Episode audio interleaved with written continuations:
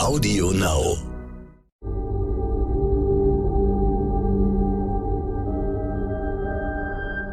Hallo und herzlich willkommen zum Stern-Podcast Ukraine die Lage mit Carlo Masala, dem Militärexperten und Politikprofessor von der Bundeswehr-Universität München und mit mir, Stefan Schmitz vom Stern. Reden wollen wir über die Ukraine. Da hat der ukrainische Präsident Zelensky die Bewohner der Stadt Donetsk und ihrer Umgebung aufgefordert, die Region zu verlassen. Deutet die Evakuierung darauf hin, dass die Ukrainer dort eine Offensive starten wollen, Herr Masala? Nein, ich glaube, es deutet zunächst darauf hin, dass Zelensky natürlich erwartet, dass in den von den Russen gehaltenen Gebieten Kriegsverbrechen gegen die dortige ukrainische Bevölkerung, sofern sie nicht kollaboriert, stattfinden wird. Das Zweite ist, äh, es ist sicherlich auch der Versuch, die Ukrainer da rauszuholen für den Fall, und das ist ja in Vorbereitung, dass die Russen dort wirklich ihre Referenten abhalten, in denen gefragt wird, ob sich diese Territorien der Russischen Föderation anschließen wollen. Und wenn dann die Duma dem zustimmt, dann sind die ja im Prinzip über Nacht Teil der Russischen Föderation und dann würden Ukrainer da drin leben. Ich glaube, da will Zelensky auch dafür Sorge tragen, dass dies nicht passiert, weil das dann dauerhaft nochmal sozusagen zu einem Problem für die Ukrainerinnen, die dort leben, werden könnte. Und ja, letzten Endes ist es natürlich auch so etwas wie eine Vorbereitung auf mögliche Gegenoffensiven im Donbass, die aber sehr stark von dem Verlauf der Gegenoffensive im Süden abhängen wird. Aber das ist, glaube ich, nicht der primäre Punkt, warum Zelensky seine Landsleute auffordert, diese Gebiete zu verlassen. Aber wenn er die Ukrainer auffordert, dieses ukrainische Staatsgebiet zu verlassen, könnte das ja auch ein Hinweis darauf sein, dass er irgendwie einsieht, äh, dass wenig Aussichten bestehen, das dauerhaft bei der Ukraine zu halten und dass man dann versucht, die Staatsbürger wenigstens im Land zu halten. Ja, das könnte ein Hinweis darauf sein, das glaube ich aber nicht. Ich glaube, es geht ihm eher, also wenn Sie sich anschauen, was sozusagen in den von den Russen jetzt bereits administrierten Gebieten passiert, dann wird er ja systematisch Jagd auf die Ukrainer und Ukrainerinnen gemacht, die letzten Endes mit der russisch kontrollierten Administration nicht zusammenarbeiten wollen. Ich glaube, da geht es eher um Schutz, da geht es eher weniger um Eingeständnis, dass diese Gebiete möglicherweise dauerhaft verloren sind, sondern es geht eher um den Schutz äh, der eigenen Bevölkerung vor russischen Kriegsverbrechen. Gleichzeitig melden die Ukrainer ja, dass die russischen Streitkräfte Truppen in den Süden des Landes verlegen, wo ja eine Gegenoffensive vielfach angekündigt ist und angeblich schon begonnen hat oder unmittelbar bevorsteht. Was glauben Sie, wie groß ist der Druck, den die ukrainischen Streitkräfte dort auf die Besatzer ausüben können? Also man sieht ja jetzt bereits die Tatsache, dass die Russen Truppen aus dem Donbass in den Süden verlegen, ist ja schon ein Zeichen dafür, dass sie mit einer relativ starken Offensive der Ukrainer an, ich glaube nicht in der gesamten Front, sondern sozusagen an bestimmten Standpunkten oder in bestimmten Gegenden rechnen. Es ist gleichzeitig aber auch ein Sieg der ukrainischen Strategie, weil ich habe ja mehrfach argumentiert, dass diese Gegenoffensive im Süden sicherlich auch dazu dienen soll, die Truppen im Donbass sozusagen in ihrer Massivität aufzuweichen, weil Russland halt Truppen in den Süden verlegen muss und damit die Verteidigungsstellungen im Donbass zu schwächen, sodass gegebenenfalls auch im Donbass kleinere Gegenoffensiven möglich sind. Also von daher zeigt es sich, Russland schätzt die Ukraine als relativ stark ein. Ansonsten müssten sie da nicht Truppen runterverlegen. Und zweitens, die Ukraine erreicht eines der Ziele, nämlich diese Massierung von Truppen im äh, Donbass zu schwächen. Und das führt ja letzten Endes dazu, weil die Russen ja den Donbass halten müssen, aber gleichzeitig auch in der Ukraine verteidigen müssen, falls die Gegenoffensive kommt, dass die Russen nicht diese alte Strategie möglicherweise an den Tag legen können, auch im Süden, nämlich mit einer irrsinnigen äh, Konzentration von Material und Personal relativ kleine Territorien zu verteidigen oder sogar Gebiete zu erobern. Dafür sind sie dann overstretched, also äh, auseinandergezogen wie so eine Ziehharmonika. Es gibt ja unter Experten viel Anerkennung dafür, wie die Ukraine diesen Krieg führt. Da hat jetzt der äh, amerikanische General Petraeus, ein ehemaliger CIA-Chef, sich geradezu auf den Boden geworfen vor Bewunderung, vor allen Dingen für die Kreativität der Ukrainer. Was machen die denn anders als andere Armeen in früheren Konflikten?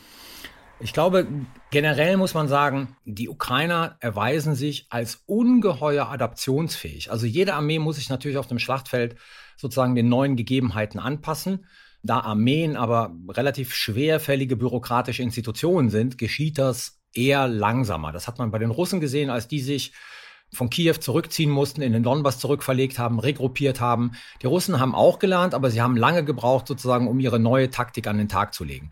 Bei den Ukrainern passiert das in einer rasenden Geschwindigkeit und das ist wirklich einzigartig und bewundernswert. Man zeigt, man, man sieht letzten Endes auch, dass in der Ukraine die sogenannte Auftragstaktik eins zu eins umgesetzt wird. Also man kriegt einen Auftrag, man hat den eigenständig zu erledigen unter gewissen Kautelen, die gelten sicherlich auch für die Ukrainer. Also sozusagen, wenn man Munition will oder Close Air Support, dann muss man äh, die übergeordneten Kommandobehörden oder Kommandos anrufen, um darum zu bitten. Aber letzten Endes handeln die sehr, sehr stark autonom. Sie sind in der Lage, die Schwachpunkte der Russen zu erkennen. Ja, sie bekommen auch Aufklärungsergebnisse aus dem Westen. Das hilft ihnen dabei. Und sie haben eine ungeheure Innovationsfähigkeit und Anpassungsfähigkeit, was sozusagen ihre Taktik anbelangt. Und das ist schon relativ einzigartig für halt solche bürokratischen Monster, wie normalerweise Armeen es sind. Wenn man sieht, was äh, sich da alles auf dem Schlachtfeld tut, dann kann man sich eigentlich nur wundern, dass es gleichzeitig auch irgendwie Anzeichen für Kooperation gibt. Heute ist das erste Schiff mit Getreide aus dem Hafen von Odessa ausgelaufen und alle haben das eigentlich äh, begrüßt. Das war die, die NATO genauso wie die EU und auch Russland hat gesagt, das ist ein Schritt gegen den Hunger in der Welt. Wie zuversichtlich sind Sie, dass es tatsächlich gelingt, diese vielen Millionen Tonnen Getreide, die in der Ukraine lagern, aus dem Land zu bringen und zu den Menschen, die sie brauchen? Also ich bin relativ zuversichtlich, weil Russland halt ein Interesse daran hat, sein Image im globalen Süden zu stärken, ähm, dass diese Vereinbarung einigermaßen belastbar ist. Was nicht heißt, dass zwischendurch auch geschossen werden kann. Also das haben wir ja immer wieder erlebt. Aber sie wird einigermaßen belastbar sein. Das liegt halt, wie gesagt, daran, dass es auch im russischen Interesse ist. Aber man darf halt nicht verkennen, Zelensky hat, glaube ich, gestern gesagt, also nächstes Jahr oder dieses Jahr die Ernte ist die Hälfte von dem, was die Ukraine normalerweise produziert. Und angesichts der Zerstörungen in der Ukraine, angesichts auch der Angriffe ähm, der russischen Streitkräfte auf landwirtschaftliche Produktionsanlagen, wird es Jahre dauern, nachdem dieser Krieg beendet wird, bis die Ukraine wieder an dem Punkt ist, wo sie in dem Umfang Getreide exportieren kann, wie sie es vor dem Krieg gemacht hat. Und das ist ja mit einer der wichtigsten Haupteinnahmequellen. Also, ich glaube, dass der Getreideabfluss von dem, was jetzt dort irgendwo in den Lagern ist, einigermaßen stabil verlaufen wird. Wie gesagt, ich sage nicht, dass das keine Disruption geben wird, dass es nicht äh, Scharmützel geben wird. Das wird, glaube ich, sicherlich alles auch noch kommen. Aber letzten Endes die Perspektive langfristig ist, es wird in der Ukraine weniger Getreide geben, was sowohl für die Ernährung der Weltbevölkerung als auch für die Ukraine eine ziemlich schlechte Nachricht ist. Also befürchten Sie nicht, dass die Russen mit dem Getreideexport verfahren wie mit dem Gasexport, dass sie das als politisches Druckmittel einsetzen und je nach Lage äh, den Hahn auf oder zudrehen. Nee, das glaube ich nicht, weil wie gesagt, die Russen haben Interesse. Ich meine, Lavrov hat jetzt eine Afrika-Reise gemacht. Die Russen entdecken jetzt mal wieder Afrika als ihr neues Spielfeld, wo sie halt Unterstützung für ihre eigene Position und gegen, ich sag jetzt mal, den imperialen Westen generieren können. Und da den Weizenexport als Waffe einzusetzen, wäre für die russische Position in diesen Regionen schädlich. Es ist ja schon erstaunlich, dass in Afrika vielfach geteilt wird, der Glaube, den die Russen ja sehr schön da verbreitet haben, dass letzten Endes äh, diese Getreideexporte ja daran gescheitert sind, weil die EU sie mit Sanktionen belegt hat. Also die böse EU, der böse Westen hat Sanktionen gegen die russische Föderation, gegen Getreide verhängt, die jetzt Afrika leiden lassen. Das Narrativ ist dort existent, das haben die Russen gepusht, das pushen die Chinesen und das verfängt dort. Und was Lavrov jetzt gemacht hat, war darauf aufzusatteln, um zu zeigen, Russland steht an eurer Seite, Russland tut alles dafür, dass ihr nicht hungern müsst. Und deswegen hat Russland ein Interesse daran, äh, Getreide hier nicht als politische Waffe einzusetzen. Wurde in Russland gerade der Tag der Marine gefeiert, was ein größeres Ereignis ist. Und dabei hat Putin den Bau von neuen Hyperschallraketen angekündigt, den Bau von Flugzeugträgern und hat zugleich irgendwie den Amerikanern vorgeworfen, sie strebten nach äh, der Herrschaft der Dominanz über die Weltmeere, was eine große Herausforderung für Russland sei. Droht da eine weitere Eskalation zwischen den Mächten? Nein, eigentlich nicht. Also das, was Putin ankündigt, man, wenn wir die, die, ich sag mal, die großen Tage der, der Einzelstreitkräfte, der Teilstreitkräfte uns anschauen in den letzten Jahren, das war immer für Putin die Gelegenheit, den Bau neuer Waffensysteme anzukündigen. Und die müssen jetzt erstmal gebaut werden. Was den Flugzeugträger anbetrifft, das ist schön und gut. Es ist aber so, also wenn diese Flugzeugträger westliche Technologien enthalten sollen, dann haben die Russen ein Problem, weil die sind mit Sanktionen belegt. Und zweitens muss man auch sagen, dass die Russen nie äh, sozusagen das Konzept der Trägergruppen beherrscht haben. Das machen die Amerikaner. Und ja, deshalb haben die Amerikaner die Dominanz auf den Weltmeeren. Das ist richtig. Die Russen werden nicht in der Lage sein, ihnen äh, die streitig zu machen. Aber Nochmal, jeder Tag der Teilstreitkraft, jede Militärparade ist in den letzten Jahren von Putin immer dazu genutzt worden, die Entwicklung neuer, weitreichenderer, besserer Raketensysteme anzukündigen.